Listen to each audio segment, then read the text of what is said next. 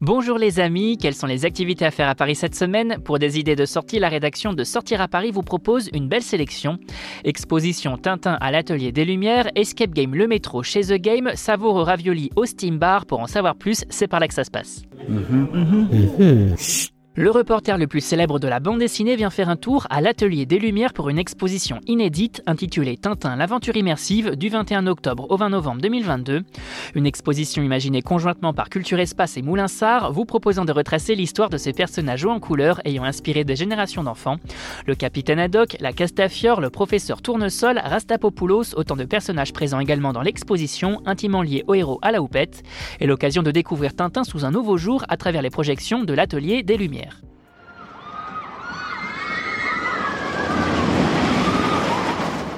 Prendre le métro à Paris, ce n'est pas très original, mais vivre une aventure, c'est ce que vous propose The Game, enseigne d'escape game du 5e arrondissement de Paris qui vous invite à découvrir l'une de ses salles les plus emblématiques, le métro.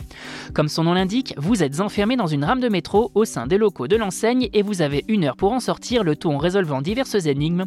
Pour la petite anecdote, notez que la rame dans laquelle vous êtes enfermé est une vraie rame de la RATP que s'est procuré The Game pour cette aventure. Ne vous reste plus qu'à réserver votre session.